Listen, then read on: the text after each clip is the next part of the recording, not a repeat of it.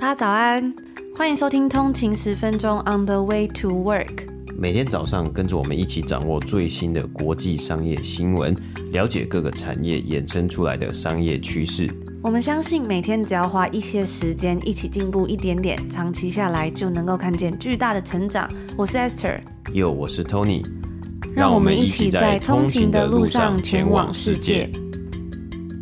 大家早安，今天是八月十一号，星期五，欢迎回来通勤十分钟。大家早安。那我最近呢就看到了一个新闻啊，不知道大家平常喜不喜欢吃这种潜艇堡？Subway。对 对，其实就是 Subway 最有名的就是 Subway 嘛。然后每次想到 Subway，我就想到呢，就是呃之前有看过一个搞笑影片，就是网络上有人就在模仿 Justin Bieber，就一个人长得非常像 Justin Bieber，嗯、然后呢他们就要他在路上拿着，其实好像不是潜。那个好像是类似那种 Burrito 墨西哥卷饼，对对对，然后他就是用一个很特殊的方法吃这样子。那其实我就觉得啊，其实我们亚洲人在吃千里堡的时候，我们都是小口小口的吃，所以说我每次在路上看到外国人吃那个 Burrito 都是。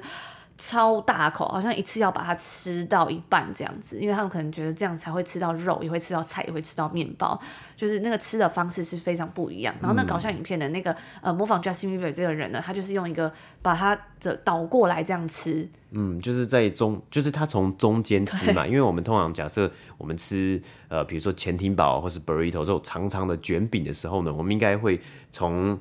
它的两端先开始嘛，所以你会拿着直的，好像在吹直笛这样，就直的开始吃。嗯、可是它那个影片呢，它就是把它，它是照片，它就是把它。倒横的，然后从中间呢，对，去咬下去，那大家就会觉得，就是那时候网络上就是开始争争论嘛，说你到底要怎么样吃这个，要怎么吃这个 burrito？但更好笑的是呢，大家真的觉得这个人是 Justin Bieber，甚至后来好像在不到二十四个小时内，所有的就是很多的媒体、娱乐媒体呢，都在转传说，为什么 Justin Bieber 会这样子吃 burrito？大家觉得应该要怎么吃？反正他们就是想要做一个类似搞笑，顺便实验吧，就是大家对于这些名人的反应。会怎么样？这样子，我觉得为什么今天突然说到这个事？我最近看到一个新闻，就是 Subway 呢宣布说，他们要提供给呃某些人，就是他们的一个促销活动啦，就是提供给大家一个优惠，就是呢，你可以一辈子免费吃 f o o l o n g 就是这叫什么？就是比较长的那个嘛。一般我们如果单点一个的话，就是切一半的，好像是六寸。那 f o o l o n g 好像是就是最长的这个呃选项啦。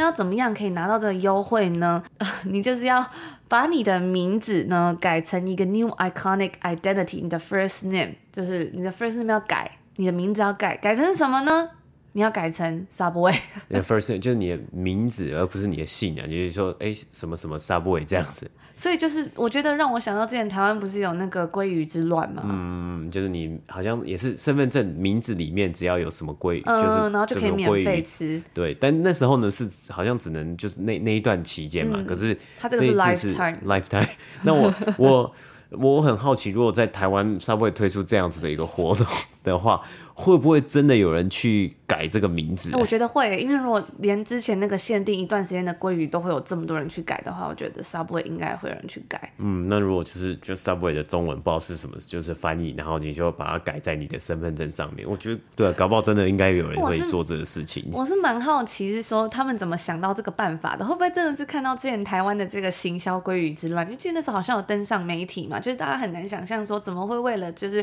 吃这个呃免费的寿司。然后呢，去改名，把自己的名字改成鲑鱼这样子。嗯，对，我觉得真的真真的蛮蛮特别的，而且而其实很多国外的媒体很喜欢报道台湾的一些很有趣的事情啊，嗯、包括我记得像鲑鱼之乱啊，还有呢，像是。披萨哈还是就是台湾的很多、啊、对素食连锁店呢，很喜欢出特别的口味嘛，拉面口味啊，还有之前有香菜。香菜口味啊这些东西都，还有猪血糕口味，对对，对，对都曾经有登上那种国际各大媒体的版面啊，所以就有很多人说可能是另类的台湾之光嘛，所以就蛮好玩的。最近好像很久没有跟大家分享我们喜欢的影集啊，或是电影了，因为前阵子一直都比较忙，没有什么时间好好的就是坐下来看电影啊，在家里看电影啊，或者是呃好好的看完一部影集。我觉得不知道为什么，随着年纪渐长啊，要好好的坐在荧幕前面一两个小时看一部电影或是影集，对我来说变成一个蛮不容易的事情。但有时候如果去电影院的话呢，可能会呃比较容易坐得住。然后有时候就会觉得在家里看影集啊，或者是看电影，就会觉得很忍不住想要去做别的事情，或者是划手机。不知道有通影族也有这样的感觉吗？但是呢，我最近就看了一部电影啊，它它竟然能够让我安安静静的专心把它看完，还觉得有一点舍不得把它看完。那这个电影呢，它不是那种剧情非常紧张的悬疑片，也不是张力十足的动作片，但是它就是能够让你忍不住想安静下来慢慢欣赏。那我一直都很喜欢那种淡淡的温暖啊、真诚，描述着平凡生活日常的那种电影啊，或者是作品。那这种电影呢，往往它都有很强大的力量，让人沉浸其中。如果你很喜欢的话呢，那我很推荐今天要跟大家分享的这部影片，它的名字叫做《与玛格丽特的午后》，是在二零一零年的电影哦，所以呃，它距离现在呢已经是十多年前了。但是啊，我觉得在看这部片的时候，完全感觉不会过时，就是呃，它的画面还是非常的漂亮。然后呢，我觉得个蛮好玩的是，在看这种呃，可能是二零一零啊，就是这个年代的电影的时候，你几乎是。不会看到很多的手机啊，智慧型手机，然后呃低头族啊等等是没有的，但是呢，还是觉得他们过得还蛮精彩的。有时候就会让我想到说，哎，没有手机的生活会不会其实也没有想象中那么可怕？那剧情呢，它主要是在说有一个中年男子，他的身材肥胖，言语粗俗，没有受过良好的教育，主要的工作呢就是打理菜园啊，打打零工，然后平时泡在酒吧里跟好友们说些有的没有的。那这男主角呢，他叫做日耳曼，他有阅读的障碍，但是呢，实际上他或许不是文盲，而是因为他在小的时候啊，被严重的否定，被学校老师在大庭广众之下骂废物，然后被自己的母亲呢常年贬低之后的自我放弃，所以呢，长大之后啊，他很多字也不会拼，教育程度也不高，来自低层家庭的他，虽然在电影一开始让人感觉他有点粗俗或者是粗鲁，但是很快的呢，随着剧情你会看到他的成长背景，发现其。其实他的本质是很善良的，但是呢，是因为他在成长的过程之中遇到的这些种种的事情，像他就有描述了很多是他在学校呢被老师叫起来，然后念课文，然后念错了一个字啊或什么的时候，老师就呃在全班的面前呢跟着大家一起嘲笑他，然后甚至是带头，然后带着学生去笑他。我觉得好像。蛮多人的童年阴影都有很多有关于可能是小学老师啊等等的这样子的一个故事，就觉得求学过程之中对于一个人的自信心啊，还有他的日后成长，真的影响非常的大。所以呢，随着剧情发展，就会慢慢开始发现，这个看起来有一点粗俗的日耳曼呢，他的本质是很温柔而善良的。他会在公园里面数鸽子，帮每一只鸽子取名字。然后他会在看到酒吧老板娘失恋的时候啊，当他其他的朋友都在嘲笑老板娘的时候，他却上前去安慰这个老板娘，告诉她：“哎，你就像是酒一样啊，会越陈越香。”他也能够细心的照料他花园里面的蔬菜水果，他认得出每一个番茄的品种。那有一天呢，这故事的转折点是他在公园里面认识了一个九十五岁的优雅老太太。这位老太太呢，她喜欢坐在公园里面读书。然后这边我有个特别喜欢的地方是啊，这个老太太呢，她到公园坐着的时候呢，她还会带自己专属的红色坐垫，让人觉得哇，真的是好有仪式感，然后我觉得真的好优雅。即使是九十五岁，已经是呃年老衰弱，但是呢，她还是穿着蕾丝花边领子的衬衫。然后在她有空闲的午后呢，到公园里面、花园里面去读一本书，带着一本书，然后打扮的体面，自己坐在这里晒晒太阳啊，看看鸽子在嬉戏，然后呢，享受这个午后。就让我觉得，其实有时候，呃，幸福啊，其实不需要很昂贵，或者是很制式化，而是呢，只要透过你自己的营造，很朴实的一件事情，都可以变得很珍贵。所以他们两个人呢是怎么认识的呢？就是呃有一天这个日耳曼刚好到公园，然后他就在那里看到鸽子，数鸽子，然后呢就从这个鸽子的话题开始，两个人就开始对话聊天。日耳曼认识了这位热爱阅读的老奶奶，他把她形容为脑中装满了图书馆的这位奶奶玛格丽特。他说玛格丽特啊是为书而活。奶奶朗读了法国最年轻的诺贝尔文学奖得主卡缪的《鼠疫》给热曼听。那这是他在人生中呢，开始感受到文字跟书籍的美好，想要去听更多的故事，了解更多的世界。他们开始在固定的时间呢，到公园里面聊天啊，读书。奶奶呢，也开始送他书一本，然后是两本。那我很喜欢呢，日耳曼开始阅读之后，感受到的那种美好啊，他发现原来世界是这么的广阔。有一次呢，他跟奶奶在聊天，他就说：“诶，他有个朋友的姓氏是 The 酷。”那奶奶就说：“哦，所以你的朋友是一位厨师呀？”那日耳曼就很惊讶问奶奶：“所以你认识他吗？你认识这个人吗？你怎么知道他真的就是一名厨师？”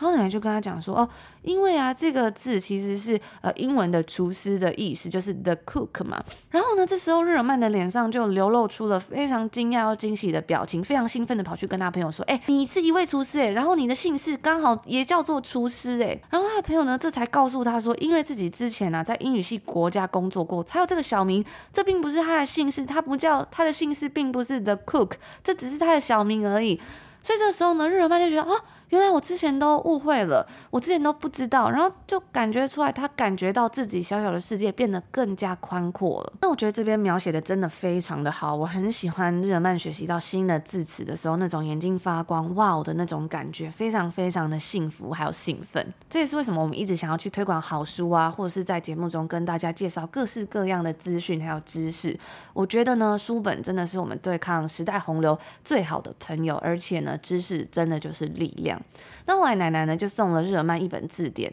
然后他就跟奶奶说：“你已经无所不知了，所以这本字典对奶奶你来说应该也不需要了吧？”但玛格丽特奶奶告诉他呢，其实才不是这样子的。只不过我这把年纪已经不能再去旅游了，但拥有字典，我们就可以在字里行间里遨游，在错综复杂中迷失，可以停止，可以做梦。他问日耳曼说：“你喜欢这样子的探索吗？”然后他就回答说：“我很期待。”但是他回了家呢，读了字典后才发现，其实他很多字都不会拼，所以呢，他感到非常的挫折。他就告诉奶奶说自己更喜欢从前那种一切都很模糊，但是更简单的生活。这也让我想到啊，有时候当我们学习了很多，了解了更多，然后视野变得更宽阔之后，其实不一定看到的都是美好的。虽然可能会发现一些不舒适的地方，一些呃真实的事情啊，可能你以前没有发现的，但这也是为了让我们体验更多美好的代价吧。而奶奶听到的时候呢，她也没说什么，只是静静的读起了日耳曼。她说她想要看有关于在亚马逊丛林生活的故事的小说。那说到一半的时候啊，奶奶就说：“嗯，她没有办法再读了，她的眼睛病变，很快就会看不见，然后无法阅读了。”在得知了这个消息之后呢，日耳曼感到非常的崩溃。他很能够理解奶奶为书而活的生活，因为其实自己也渐渐受到了影响。他不知道该怎么办，然后他很紧张，然后呢，他就把这件事情告诉他的女朋友。结果呢，他女朋友就跟他说：“如果奶奶的眼睛看不见，那你就当她的眼睛，你就念给她听啊。”那也是这个时候呢，他才真的开始说要决定好好来学习，好好的读，好好的识字。男主角的童年呢是不幸的，他从未见过自己的父亲，母亲呢把他视为一个累赘，原生家庭让他从没感受到爱。成年之后呢，他就住在妈妈家隔壁的拖车里头。他知道呢自己永远无法摆脱这个童年的阴影。他知道这样子的阴影呢，跟他跟母亲之间的实际距离其实是无关的，而是自己的脑袋中对自己和母亲的距离有关。再加上求学上面的不顺呢，这一切都让他变得非常的自卑又敏感，但同时。时呢，他也是一位非常善良，然后内心强大的人。即使童年的创伤还没有愈合，他却能够带着善意去生活，然后努力的疗愈自己的伤口。玛格丽特奶奶呢，带着他阅读，给他包容跟认可、温暖以及坚定。那里面呢，还有一个我很喜欢的片段啊，是有一天日耳曼女朋友跟他说：“我想要一个孩子。”那这时候男主角就说：“可是我什么都没有，我没有专业证照，我没有稳定的工作。”但是呢，女朋友跟他说：“你有最重要的爱啊。”那当然啦，当然他在这个电影里面是没有到这么夸张，说可能流离失所啊，或者是基本上连自己都养不起，也是没有这样子的。他还是有在自己养活自己，而且呢，呃，最后剧情还有一点点的转折这样子。只是我觉得有时候我们都忽略了，其实或许爱呢也是非常重要的一个元素吧。那有一次他们两个在讲到童年的事情的时候呢，男主角就说啊他从来没有见过父亲，他也没有一个能够学习的榜样，什么都要靠自己来探索。而女朋友呢就跟他说：“你应该要想想你拥有什么”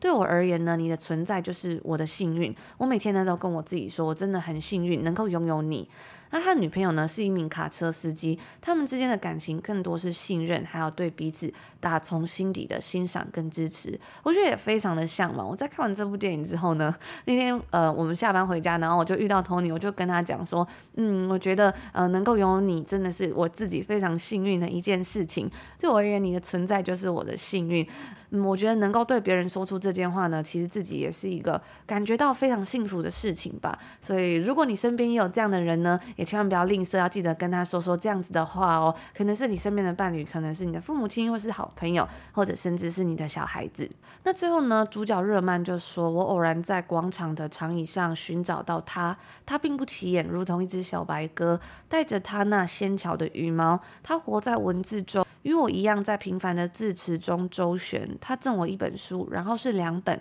一页页在我眼前闪现。在电影的最后呢，他说：“这不是一场平凡的相遇。”除了爱和温情，没有其他的形容词。他以花为名，就是玛格丽特是一个花的名字，活在文字中心，在缠绕的形容词中，在莺飞草长的动词中。有的人以刚挣脱，他却以柔胜出，穿透我身，直至我心。希望我们都可以像玛格丽特一样，犹如冬日之中的一束阳光，温暖身边的人。那也要相信啊，我们每个人呢，其实都是一束温暖而耀眼的阳光。不管经历过什么，这世间一定有一份善意是为。为你而来的，那今天呢，就跟大家分享这部我最近看了我非常非常喜欢的电影。我们在上个礼拜五啊提到了近年来强势为的墨西哥素食连锁餐厅 Chipotle 嘛，那今天的每日鼓励内容呢，我们继续来看看素食产业的公司，那就是旗下拥有三个非常知名的连锁品牌，包括 KFC 肯德基。Taco Bell 以及必胜客 Pizza Hut 的 Young Brands，那中文呢翻译叫做百胜集团。那相信呢，大家应该对于肯德基还有必胜客应该都非常熟悉啦。不过呢，Taco Bell 可能比较少，呃，比较少知道，或是说，哎、比较少人吃吃过 Taco Bell 的呃食物嘛，因为它其实它主要的一个范范围还有它的市场呢，还是在北美以及欧洲为主啊，所以亚洲可能它的店店的分店会比较少一些，或其实。台湾应该是没有嘛？那 Taco Bell 呢，主要是卖这个墨西哥的塔可饼，还有其他的呃，就是墨西哥式的素食啊。那 Young Brands 的历史呢，最早可以追溯到肯德基的历史啊。大家也知道，肯德基爷爷就有一个这个桑德斯上校嘛，他研发出了大家都欲罢不能的炸鸡口味啊。那肯德基爷爷呢，是在一八九零年的时候出生的。那他在一九三零年呢，开始在肯塔基，也就是 Kentucky 州啊，美国 Kentucky 州这个地方呢经营餐馆。那后来呢，就开始连锁自己的品牌啊，还有炸鸡的食谱。最后呢，他将自己的食谱、自己的餐餐厅以及品牌呢，卖给了其他肯塔基州的商人，至此呢。这些商人就成立了 Kentucky Fried Chicken Corporation，也就是 KFC 的简称呢开始成立公司嘛。那之后呢，肯德基也经历了高速的成长，还有多次的易主啊，直到最近最近的一九九七年，当时肯德基已经是。百事公司，也就是百事可乐，大家这个没错，没有听错，百事可乐的这个百事公司旗下的一个品牌了。同时呢，也加上该公司旗下的 Taco Bell 以及 Pizza Hut 这三个素食餐饮品牌呢，他们就把它合并成为一间公司，并且呢，从百事公司之中呢分拆出去，成立了一间独立的上市公司啊，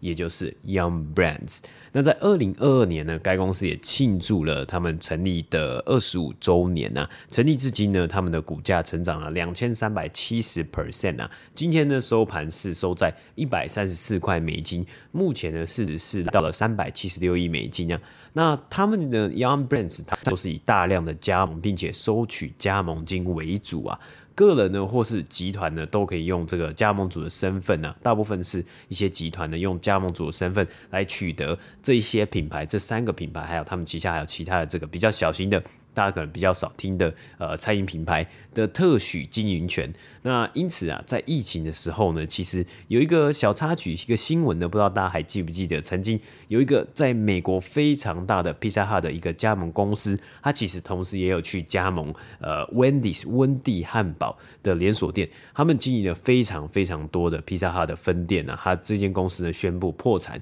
因为没有办法呢支付他们的债务嘛。那让许多的消费者呢，在台湾呢、是担心，在台湾会不会受到影响，吃不到必胜客啊？但是呢，其实呃，当时就有新闻就分享到，其实台湾的代理商呢叫做富力餐饮呢，这个公司呢，它是属于这个这个香港的英资外商颐和集团的，所以呢，它其实不会受到美国的加盟商破产而导致有什么样的影响啦。那另外呢，也分享一个蛮蛮有趣的新闻啊。我们之前应该有在节目上稍微的讲过啊，就是 Taco Tuesday 这一件事情啊。其实，在过去几十年来啊，在美国呢，Taco Tuesday 已经成为一个文化现象了。就很多的消费者呢，他们的心中啊，是在这个根深蒂固。大家都知道什么是 Taco Tuesday，就是诶，在礼拜二的时候呢，就想要吃个塔可饼啊。不只是这个 Taco Bell 啊，或者很多的墨西哥餐厅呢，其实都用这样子的一个呃。Logan 来去宣传他们的食物啊，或是他们的这个 promotion 啊，但是呢，其实在这个五月的时候出现了一个争议啊，就是呢，其实 Taco Bell 呢，他就请愿，他说要取消 Taco Tuesday 的商标。其实这个 Taco Tuesday 这两个字呢，是有注册商标，它原本呢是由美国另外一间素食的塔可店呢，叫做呃 Taco John's 所拥有的。那 Taco John's 呢，它其实呢，为什么它可以拥有这个商标呢？因为一开始啊，就是他们想出了 Taco Tuesday 这样子的一个 slogan 啊。当时他们的一家经销商的一个呃，算是店主呢，他在一九七九年的时候就想说，哇，那我在呃礼拜二的时候呢，我就要来 offer 一个呃礼拜二的塔可饼的一个特价一个折扣。所以他一开始是叫做 Tackle Tuesday，那个 Tuesday 呢是 T O W S D A Y 啊，就是两个的意思，哎，就可能应该可能是这一天礼拜二可能塔可比两块啊，或是两个一块啊之类的。之类的这样子的一个噱头啊，但慢慢慢慢的就演变成了大家知道哦，礼拜二我就是要吃这个 tacos，然后其他天呢是吃其他的东西嘛。所以我在这里呢，其实，在加拿大我们也看到很多的酒吧，它可能会有 happy hour 啊，那它每天呢都会有不同的促销啊。那礼拜二呢，大家都知道一定就会是塔可饼相关的一个促销了。所以呢，在今年五月的时候啊，Taco Bell 他们就请愿说，哎、这个 Taco Tuesday 呢，其实已经是根深蒂固的一个文化现象，它不应该只是一间呃塔可店啊，或是一间公司的商标，所以他们希望呢要取消这样子的一个商标，甚至他们还找来了 NBA 的传奇巨星，或现在还在打球的 LeBron James 呢来去拍一支广告，因为 LeBron James 啊，他其实一直以来呢，大家都知道他在社群媒体很喜欢发，他很喜欢吃 Taco，所以每次呢 Taco Tuesday 其实他也都会发嘛。那甚至在之前呢，他曾经想要创办一个品牌，要一个公司呢，他就要将这间公司为 Taco Tuesday 呢，结果好。像也被夺驳回了，因为他没有办法，因为这是一个好像他的商标嘛，公标没有办法使用 Taco Tuesday 啊。那 Taco Bell 呢也请来了 LeBron James 一起来拍一个呃有趣的宣传的活动呢，宣扬说 Taco Tuesday 要被解放了，因为它应该不是属于任何一间公司的。那后来呢，其实事情演变到七月多呢，Taco John's 的 CEO 呢就宣布他们要放弃辩护这个商标啊，因为他们预估呢。如果要来 defend，如果要来辩护这个商标的话呢，守护这个商标，他们要花一百多万美金啊，所以他们宁愿呢可能拿了一些和解金啊，然后就结束这一回合。那另外呢，还有一个新闻啊，就是在近年来，其实我们看到了，诶、呃，素食产业其实也就是存在了非常久嘛，应该也快要，可能从美国发展呢，应该也快要将近一百年，可能七八十年，非常非常的久。那它的改变呢，其实也非常的快速啊。那在这几年呢，尤其是在疫情之后呢，每一间我们想到的呃美国的素食品牌呢，他们其实都在做一件非常重要的事情，就是数位化了。从麦当劳，从呃 Chipotle、Chick-fil 类温蒂汉堡，还有呃 Burger King 的母公司 RBI 啊，还有 Young Brands 啊，其实他们都非常的注重在数位化。那数位化呢，最主要是体现在手机的 App，他们要自己推出自己的线上点餐、线上点餐系统，还有自己的 App 呢，可以去抓住。消费者的数据以及呢消费者的目光啊，然后透过这些 App 呢来去奖励有参加他们的特殊的会员制度的这些消费者。那其实呢，最早我们看到最早会很常使用这样子的一个呃回馈计划或是会员计划的公司呢，就是星巴克嘛。大家现在其实去星巴克。点东西呢，应该有一半以上的消费者都是使用这个星巴克的一个会员，然后先注册他的星巴克的这个卡，然后先加值，然后再去购买星巴克的呃产品，比如说它的饮料啊、它的咖啡啊等等的，因为它还有会有这个积点嘛，那积点你就可以去换换免费的饮料。那后来呢，其实麦当劳呢，还有像是 Chipotle 啊，还有各家的素食产业的业者呢。都跟进啊，都非常积极的来去主打、主推，希望呢把消费者推到他们自己的 App 上面。其实这样子呢也有一个好处，就是他们可以收集更多消费者的这个消费习性及数据。那这些数据呢就可以去优化，来去针对消费者到底喜欢什么样的东西呢，来去下折扣。之前呢，其实也出现过一个很扯的事情啊，就在麦当劳的 App 上面呢，它其实它都会用一些嗯，可能是比较像是 dark pattern 啊，它上面呢是大大的打着折扣两个字，可能是写 offer，但是呢，它其实它 offer 的价钱呢，跟它原本的这个它 menu 上面的价钱、菜单价钱呢，基本上是一模一样，甚至有时候还比较贵一点点啊。那这到底是不是这这就是有一点点欺骗消费者嫌疑呢？其实我们就无从得知啊。不过这也确实。我们看到麦当劳呢，在过去几年呢，它一直都是。呃，美国这种素食餐饮者啊，如果不算这个 Starbucks 的话呢，在这几间这个竞争者之中呢，它的 App 的下载次数以及呢月活跃用户呢是最多最多的。那后面呢也非常多的公司呢正在迎头的赶上啊，包括像是 Taco Bell 还有 Chick-fil-A 呢，他们都在排名在第二名、第三名，但是他们的规模呢都没有像是麦当劳一样这么的庞大。那那根据报道，其实麦当劳它在美国的市场呢有四十 percent。的营收营收来源呢，是已经来自于 digital sales，也就是这个数位的销售额了。所以这也算是一个蛮特别的趋势呢。大家如果喜欢或是喜欢追踪这个素食产业的话呢，可以去追踪这个数位化的一个转型趋势。那说到最后呢，补充一下，不知道有没有通勤族有在观察，其实在中国的素食还有连这个连锁餐饮的市场啊，其实在中国呢，很特别是呢，他们最大的这个连锁餐厅或素食餐厅呢。其实不是麦当劳，应该说应该是肯德基啊。肯德基表现非常非常好，几乎已经算真的算是最大甚至最强的中国素食连锁业者啦。他们也一直呢推出非常多不一样的餐点，还有不一样的宣传。那其实我觉得在台湾很多包括肯德基啊、必胜必胜客啊，还有其他的呃业者呢，其实也都是。非常的有创意啊，我觉得至少都比这个北美这边的一些素食业者还来的有创意啊。那这是因为呢，Yum Brands 在二零一六年呢，就将他们中国的业务呢，把它分拆出去，成为叫做 Yum China。那这间公司呢，Yum China 呢，呃，也有在美纽美国的纽约证交所上市，它的股票代号呢就是 YUMC 多一个 C。今天我们讲的主角 Yum Brands 呢，它的股票代号是 YUM 啊，就是这个 Yummy 的这个 Yum。那 YUMC 呢，这个 Yum China 它今天收盘股价是五十六块美金，但它的市值呢，其实有达到两百三十五亿美金啊。那中文名字呢叫做百胜中国啦，那它是算算是中国规模最大的餐饮公司之一啊，在这个中国呢有特许经营呃这个百胜餐饮集团，也就是 Yum Brands 旗下的这个肯德基啊、必胜客以及 Taco Bell，那甚至他们也有呃小肥羊。还有其他的咖啡品牌等等的。那在截至这个去年的一个数据呢，Young China 或者百胜中国人在中国的这个呃这个分店的数量呢，应该是有超过一万两千家分店。那以上就今天我们来跟大家介绍一下 Young Brands 啊，我不知道大家其实通勤族呢，你们在台湾。你们最喜欢的呃素食的餐，这个素食的连锁店连锁品牌是什么？台湾其实有非常多嘛，其实像是包括麦当劳啊、汉堡王啊、呃肯德基呃这些呢，其实他们的表现呢也都很不就是很很长的，我就看到很多他们有很多创意的这个行销呃 idea 啊，或者是有不同的口味嘛，每次都觉得哇真的很酷，甚至像呃我记得好像看到最近呢是这个必胜客推出这个进阶巨人的呃联名。的一个算算是联名嘛，就是呃，进击的巨人主题的披萨，觉得非常非常的特别，然后不知道吃起来好不好吃啊？但我自己也很想要尝试以前必胜客出过什么拉面披萨，或是香菜披萨嘛，还有臭豆腐披萨之类的嘛，就觉得呃，在这里呢，其实很难吃到这这个这么呃酷炫、这么天马行空的一些创意啊。很多的在这里很多的素食业者呢，其实他嗯，有时候你就吃起来真的非常的不健康啊，或是他的东西呢都是。千篇一律。